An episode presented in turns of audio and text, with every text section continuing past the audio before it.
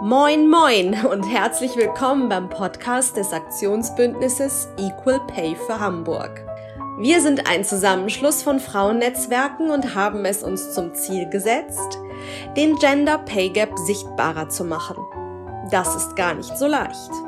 In diesem Podcast sprechen wir mit spannenden Menschen zum Thema Equal Pay und darüber, welche Ideen für Maßnahmen sie haben, um diesen Pay Gap möglicherweise zu schließen. Viel Vergnügen beim Zuhören. So, herzlich willkommen, Julia. Hallo, liebe Elmas. Ich bin sehr gespannt auf das Gespräch mit dir. Mein Name ist Elmas Estschillig. Ich bin Psychologin und mit einer der Hosts in diesem Podcast. Und ich darf dich heute in unserem Interview befragen und mit dir in ein Gespräch kommen über ein sehr, sehr großes Thema beim BPW, das Thema Equal Pay. Und bevor wir da aber gleich thematisch eingehen, ähm, kannst du hier vielleicht kurz mal von dir erzählen, wer bist du eigentlich und was machst du so? Gute Frage, Elmas. Das frage ich mich auch immer wieder.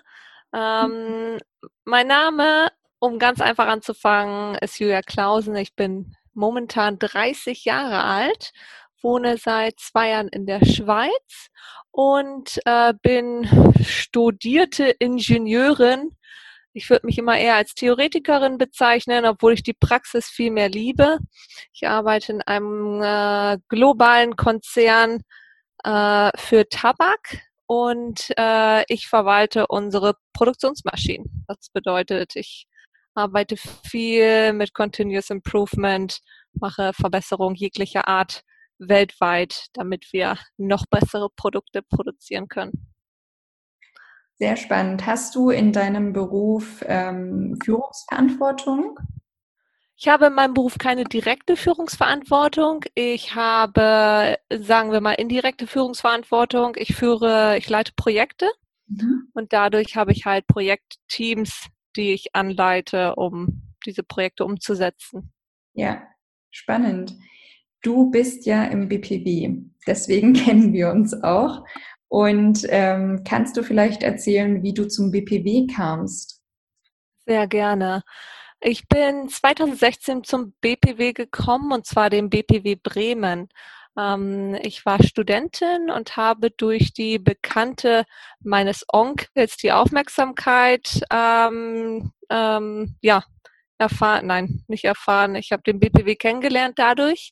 Mhm. Ähm, ich als erste Studentin in meiner Familie habe halt äh, war sehr sehr offen und bin immer noch sehr sehr offen dafür, ein großes Netzwerk aufzubauen. Und gerade wenn man halt nicht aus dem Akademikerbereich kommt, ähm, ist halt sozusagen dieser Fokus darauf noch nicht so noch nicht so stark. Und äh, ja, durch die Bekannte meines Onkels bin ich sozusagen auf dem BPW aufmerksam geworden, bin dort als äh, First, Generation, First Generation Student eingetreten für zwei Jahre und danach absolut äh, Mitglied geblieben und nicht aufgehört, den BPW zu lieben. Das hört sich total cool an. Ähm, das Faszinierende ist ja, ähm, ich bin aus Hamburg und du bist damals nach Bremen gekommen und bist nach wie vor beim BPW. Also der, das große Netzwerk des BPWs macht sich hier bemerkbar. Was ich mich frage ist, ähm, du bist ja auch schon seit mehreren Jahren beim BPW. Was hält dich beim BPW? Im BPW hält mich absolut die Vielfalt der Sache. Ähm, Im Endeffekt, ähm, wie du eben schon gesagt hattest, der BPW ist ein weitreichendes Netzwerk und das ist einfach das, was ich schätze. Ich habe jetzt in verschiedenen Städten und Ländern gelebt und war in der Zeit immer beim BPW. Ich konnte den BPW in Estland besuchen. Ich habe den BPW hier in der Schweiz besucht. Ähm, es gibt super viele interessante Frauen auf dieser Welt, die ich in diesem BPW gefunden habe, die ich leider heutzutage immer noch viel zu selten öffentlich irgendwo antreffe, die sich aber in einem dieser tollen Netzwerke für Frauen, äh, sagen wir mal, exklusiv verstecken. Mhm. Und äh, das ist einfach das Großartige, die riesige Vielfalt und der Austausch, den wir haben und die Möglichkeit, uns gegenseitig äh, voranzubringen.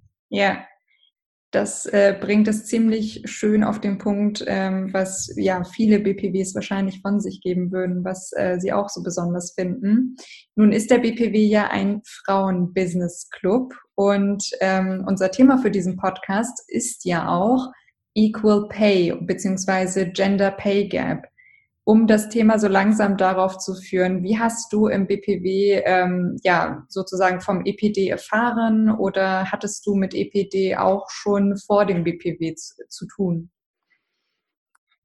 Direkt mit dem äh, Equal Pay Day hatte ich vor dem BPW noch nicht zu tun. Allerdings ist das Thema mir vorher bereits bekannt gewesen ähm, als noch nicht mal Studentin. Ich war, glaube ich, gerade aus, ja, aus, aus der Schule raus, musste mein erstes Praktikum machen oder mein drittes, wie auch immer, für die Uni äh, und habe da das erste Mal erfahren, was äh, äh, es bedeutet, nicht die gleiche Bezahlung für gleichwertige ähm, oder gleichgeleistete Arbeit zu bekommen.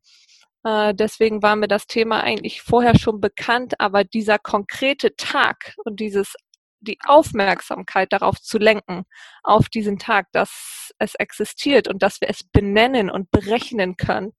Äh, das habe ich tatsächlich sehr zu Beginn des B meiner BPW-Mitgliedschaft kennengelernt und äh, seitdem auch nicht wieder losgelassen. Das ist wahnsinnig spannend, dass du sogar konkret eine Erfahrung hast darin. Ähm, denn also tatsächlich in meinem Fall, ich kenne die Zahlen ähm, dass in Deutschland noch rund äh, 21 Prozent Frauen weniger verdienen als in, äh, Männer, also auch in den gleichen Jobs. Wie hast du deine konkrete Erfahrung gemacht? Also wirklich die allererste Erfahrung, die ich gemacht hatte, war wie gesagt als Praktikantin. Ich habe ein sechswöchiges Praktikum für mein Wirtschaftsingenieurstudium abschließen müssen vorher, welches in einem produzierenden Betrieb stattfinden sollte. Ich habe mir also einen Betrieb in der Nähe bei uns gesucht, in Bremen. Und äh, habe dort relativ zeitgleich mit einem männlichen Praktikanten angefangen. Ja. Wir waren beide fast dieselbe Zeit vor Ort, ähm, ohne Bezahlung. Das war ein unbezahltes Praktikum. Gleichzeitig gab es jedoch so eine Art Entschädigung zum Schluss. Ja. Komischerweise war meine Entschädigung 200 Euro und seine war 300. Und ich weiß nicht wieso. Ach, krass. Ja, das ist wirklich ähm, ja spannend immer wieder auch zu hören, was die ähm, individuellen Erfahrungen sind, abgesehen von den theoretischen oder von ja weiter entfernten Erfahrungen.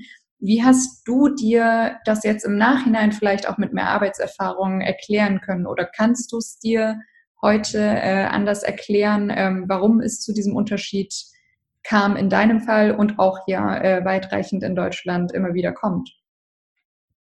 Also in meinem Fall, ich habe mir tatsächlich natürlich einige Fragen gestellt. Wie kann das sein? Äh, war er vielleicht länger da? Nein, war nicht. Hat er mehr gearbeitet? Nein, hat er nicht. Ähm, hat er bessere oder hochwertigere Arbeit geleistet als ich?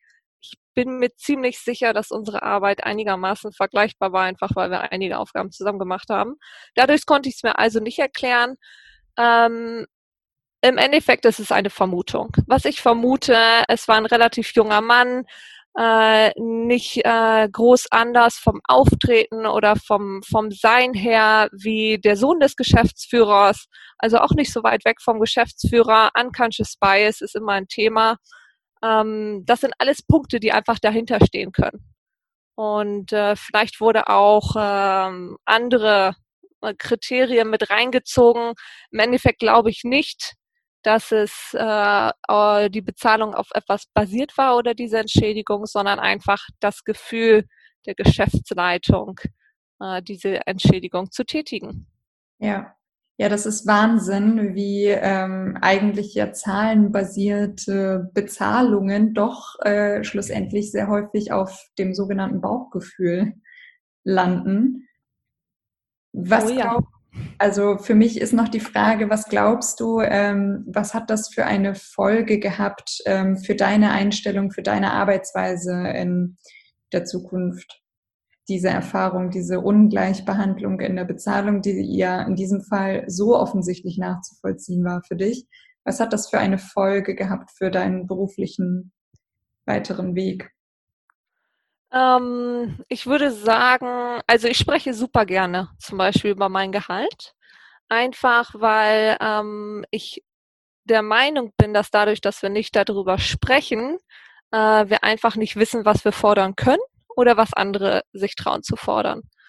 Ähm, das ist einer der Punkte. Also ich würde sagen, beim Thema Gehalt verhalte ich mich relativ aggressiv, obwohl ich selber eingestehen muss, dass ich jedes äh, Mal in jeder Gehaltsverhandlung, nachdem ich rausgehe, denke, ich hätte noch mehr fordern können, mhm. weil ich das Gefühl habe, ähm, ich bin immer noch darunter, was andere Personen fordern und vielleicht halt im Endeffekt auch männliche Mitbewerber. Ähm, was ich auch noch ganz, ganz ähm, aktiv betreibe, ist also nicht nur darüber, über mein Gehalt zu sprechen oder andere auf ihr Gehalt anzusprechen und zu erfahren, was diese tun, wie diese arbeiten, welche Verantwortung diese übernehmen, sondern auch wirklich ähm, aktiv äh, Bekannte oder Freundinnen von mir darauf anspreche, ähm, mehr Gehalt zu fordern. Also direkt von Anfang an, auch wenn sie das Gefühl haben, dass sie es nicht brauchen, denn es geht nicht ums Brauchen, sondern es geht einfach darum, dass es äh, sehr viele, hauptsächlich natürlich ähm, männliche Kollegen in meinem Bereich gibt, die sich einfach trauen, nach mehr zu fragen. Es ist so. Man traut sich einfach äh, in meinem Bereich als Mann mehr Geld zu verlangen. Und äh, das müssen sich die Frauen bei uns auch trauen. Du hast gerade ähm, auf meine Frage, wie das ja bei dir persönlich für Folgen hatte, ähm, ja etwas ziemlich Starkes geantwortet, dass dich das eben einfach auch zum Beispiel zum Thema Gehalt sehr transparent gemacht hat und mutig auch darüber zu sprechen, was ja auch ähm, ja eine totale Bereicherung für deine Kollegen und Kolleginnen ist. Ähm, was denkst du, was eine weitere Folge auch gesellschaftlich sein kann, sobald äh, erhebliche Entgeltunterschiede zwischen Frauen und Männern entstehen? Ich glaube, wenn wir erhebliche Gehaltsunterschiede haben, sind wir viel mehr in der Konkurrenz zueinander, als wir es sind, wenn wir weniger deutliche oder gar keine Gehaltsunterschiede haben. Im Endeffekt, wenn wir uns heutzutage die Entwicklung der Gesellschaft ansehen oder so wie ich es empfinde, denn es ist aus meiner Sicht, ähm, gehen wir immer mehr in Richtung Individualismus. Das bedeutet jeder für sich und weniger für die Gemeinschaft. Und im Endeffekt, äh, umso mehr wir diesen, diese Lohnlücke aufrechterhalten und umso mehr Grund wir einem Großteil oder einem erheblichen Teil unserer Gesellschaft geben, äh, sich ungerecht, unfair und ohne Grund äh, anders behandeln äh, zu lassen oder sich so zu fühlen, ähm, stärken wir einfach ähm, wirklich die Abgrenzung in unserer Gesellschaft und auch die Spaltung. Weil ähm, warum sollten diejenigen, die weniger erhalten für die gleiche Arbeit, den gleichen Einsatz, die gleiche Motivation, warum sollten diejenigen weniger akzeptieren wollen, weiterhin, wenn äh, sie gleichzeitig noch ganz viele andere Tätigkeiten zum Beispiel übernehmen, die halt nicht entgeltlich sind die halt im Endeffekt etwas Gutes für die Gesellschaft sind, die allen zugutekommen. Und ich glaube, dass einfach hier dann die Konkurrenz ganz stark steigern wird und wird deutlich unsozialer werden. Das ist äh, wunderschön, wie du das gerade ausgeführt hast, dass die Gleichbezahlung auch eine Art äh, Inklusionsmaßnahme ist. Tatsächlich, ähm, ja, denke ich auch, dass das ähm, ein sehr, sehr wichtiger Schritt oder auch ein ja, wichtiger Bestandteil ist, für eine ähm, Gesellschaft, in der Frieden herrscht, äh, dass da eben nicht einzelne Punkte sind, äh, anhand derer ähm, ja beschlossen wird oder systematisch, wie wir es ja aktuell kennen, dass ähm, abzulesen ist, wie einfach äh, ja bestimmte Gruppen weniger verdienen oder ähm, mehr verdienen anhand von Merkmalen, wie du sie vorhin in einem kleinen Thomas-Kreislauf beschrieben hast. Ähm, gibt es vielleicht noch Maßnahmen, die dir einfallen, die äh, dazu führen könnten, dass diese Lücke noch weiter geschlossen wird? Du hast eben gerade schon von deiner persönlichen ja, ähm, Aktivität berichtet, dass du einfach sehr transparent mit deinem Gehalt umgehst. Und das ist tatsächlich etwas, was ich aus dem BPW auch gut kenne und äh, weiß, wenn ich ähm, ja die BPW-Damen frage, hey, was verdienst du da und wie ist es da, dass wir da immer offen drüber sprechen können und äh, dass sie das auch gerne so mit auch mit Kollegen ähm, handhaben. Gibt es abgesehen davon vielleicht noch weitere Maßnahmen, die du siehst, ähm, die wir entweder auf individueller Ebene oder aber auch politisch umsetzen könnten?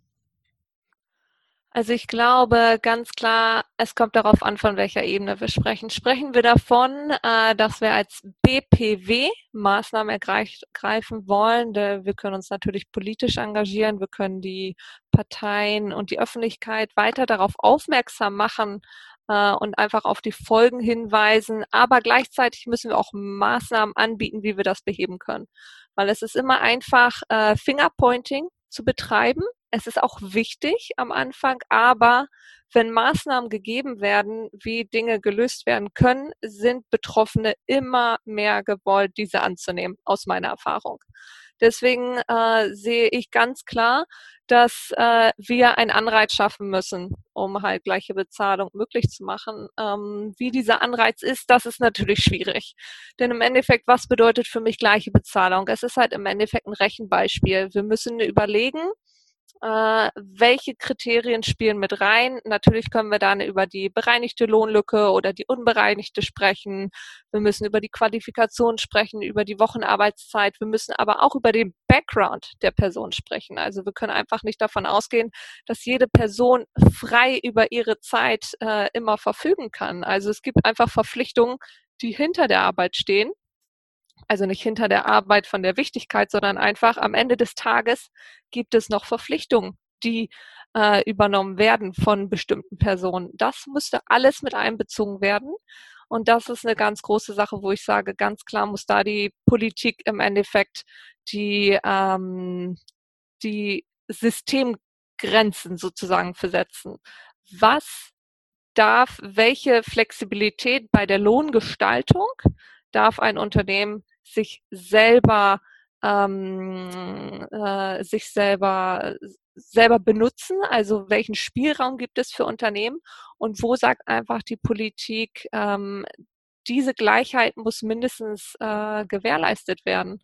Also ähm, für eine Person, die ein bestimmtes Profil erfüllt, die eine bestimmte äh, Arbeitsleistung in Zeit, in Wert, in Verantwortung erbringen kann, die ein, äh, einen vergleichbaren Background hat. Äh, da muss eine gleiche Bezahlung herrschen.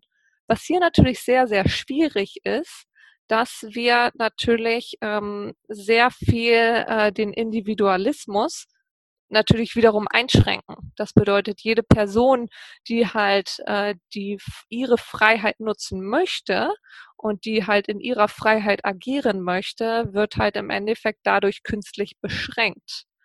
Ähm, deswegen, das ist eine Sache, wo ich ganz klar sage, es ist sehr schwierig. Es ist ein riesiges Rechenbeispiel mit sehr, sehr vielen äh, sozialen Faktoren dahinter, welches aber im Endeffekt nur durch äh, politische Maßnahmen erreichbar ist.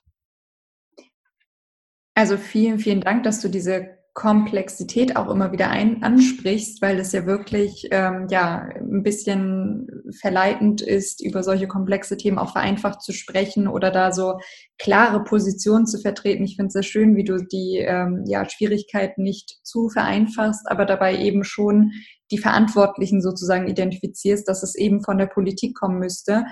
Verstehe ich dich richtig, könnte eine Idee sein, auch im privatwirtschaftlichen Bereich so eine Art wie es ja im öffentlichen Dienst ähm, Tarifverträge gibt, ähm, wenn du so und so qualifiziert bist, die und die Arbeitserfahrung hast, dann wirst du dort äh, eingruppiert und das bekommst du dann als Lohn. Ähm, wäre das denkbar für die Wirtschaft oder ähm, ist es nochmal etwas anderes, was du dir vorstellst?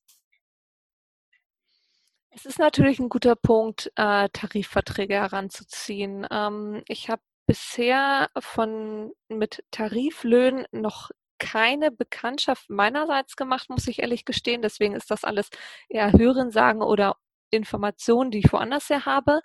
es könnte ein Modell sein. Ist es das optimale Modell und ein Modell, was von der Wirtschaft wahrscheinlich gerne angenommen wird? Ich vermute nicht, denn unsere Wirtschaft ist ja ganz klar darauf basiert, dass wir Profit äh, schlagen wollen. Es äh, existiert ja kein Unternehmen äh, nur der, der Nächstenliebe äh, oder nur basierend auf der Nächstenliebe, sagen wir es mal so, denn dann könnten wir leider nicht existieren. Ähm, deswegen wüsste ich nicht, ob es das optimale Modell ist.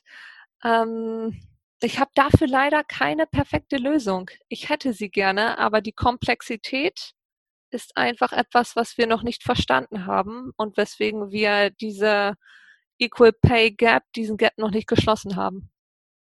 Ich bin absolut bei dir, dass es nicht äh, die eine Los Lösung äh, auch geben kann, allein da anhand dessen, dass dieser ähm, Equal Pay Gap ja nicht nur seit ein paar Jahren besteht, sondern so ziemlich über die Jahre hinweg berechnet wurde. Und ähm, wenn es diese perfekte Lösung gäbe, dann würde man sie wohl vollziehen. Also ich bin da ganz bei dir, dass das nicht so einfach sein kann.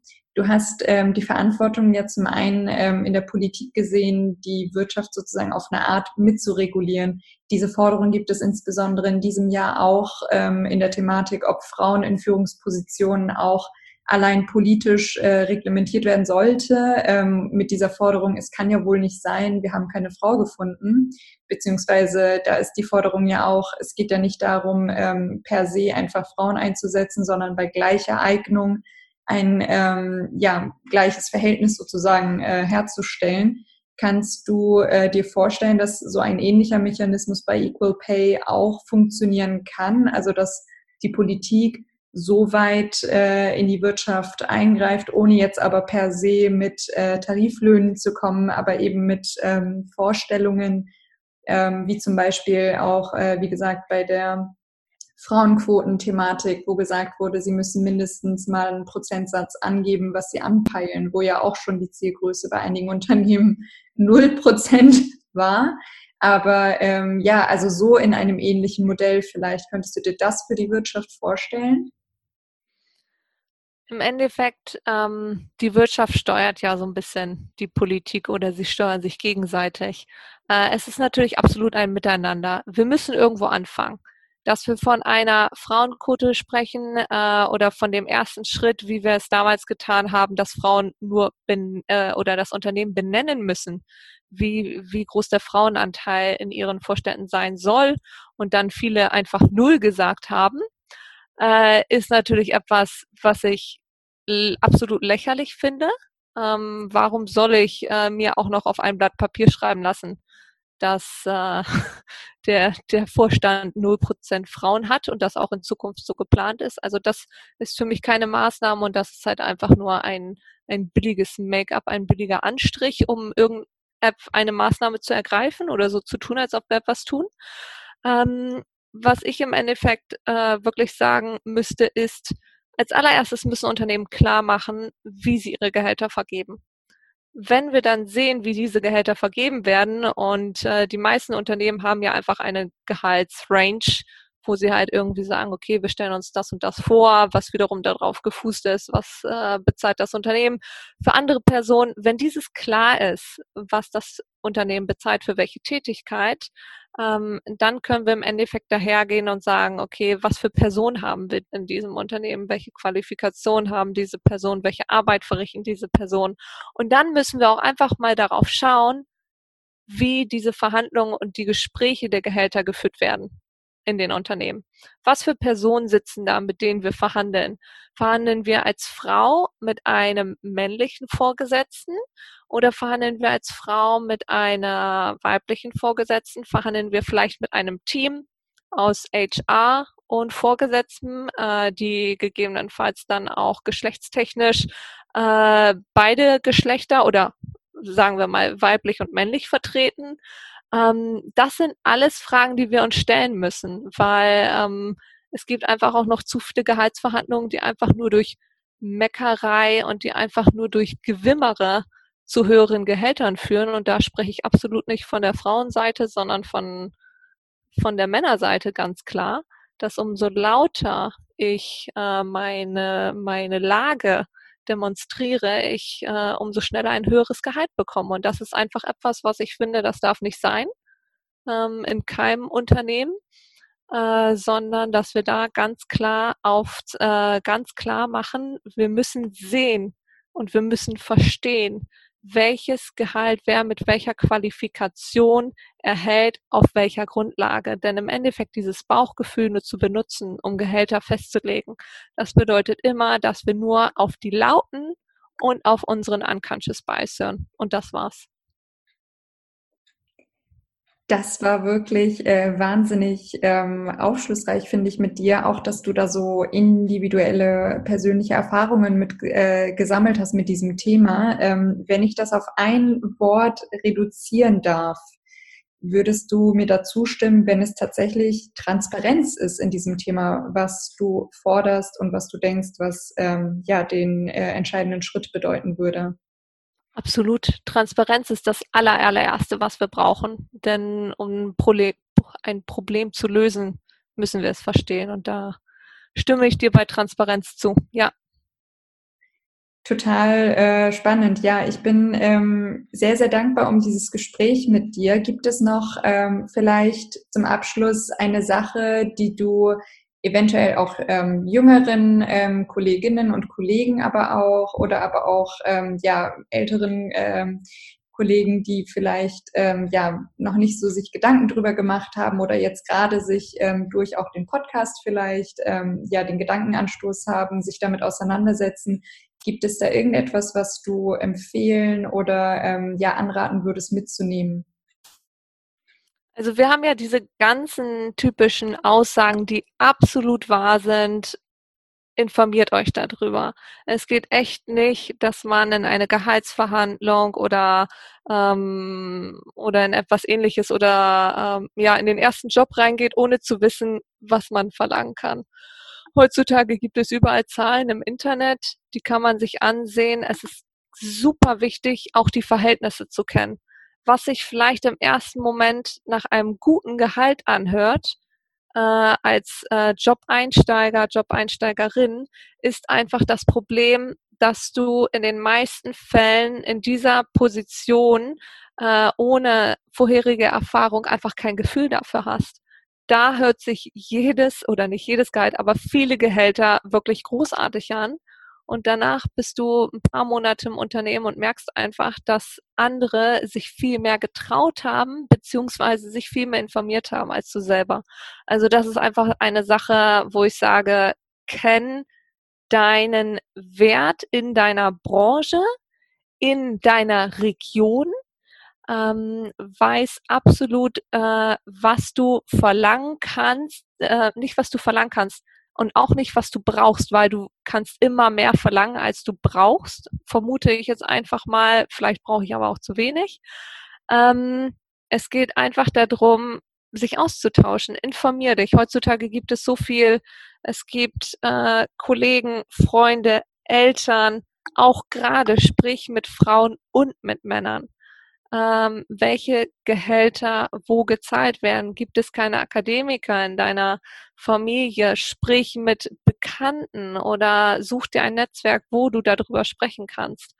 Ähm, und dann ganz einfach, was meine Devise immer ist, wenn ich ein Gehalt vor Augen habe, was ich gerne hätte, mache ich nochmal 30 Prozent drauf.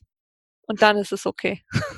Das ist eine ziemlich coole Faustregel. Also vielen, vielen Dank, ähm, dass du äh, ja de deine ganzen Tipps mit uns teilst und weil du gerade gesagt hast, äh, geh in ein Netzwerk und sprich mit den Leuten. Der BPW ist absolut ein Ort, an dem man, wie man jetzt in diesem Gespräch auch sieht, total offen darüber sprechen kann. Ich danke dir von Herzen für dieses super offene Gespräch, liebe Julia. Und ich danke dir, Elmas, dass du diese wichtigen Themen immer wieder in deinem Podcast zur Verfügung stellst und anderen die Möglichkeit gibst, Aufmerksamkeit darauf zu verlangen. Vielen Dank. Vielen Dank, dass du diesen Podcast gehört hast. Am 10. März 2021 ist der nächste Equal Pay Day und wir wollen diesen Tag gemeinsam mit dir sichtbar machen. Am 19. März 2021 planen wir deshalb eine größere Veranstaltung zum Thema Equal Pay. Mehr Infos findest du in den Show Notes zu diesem Podcast.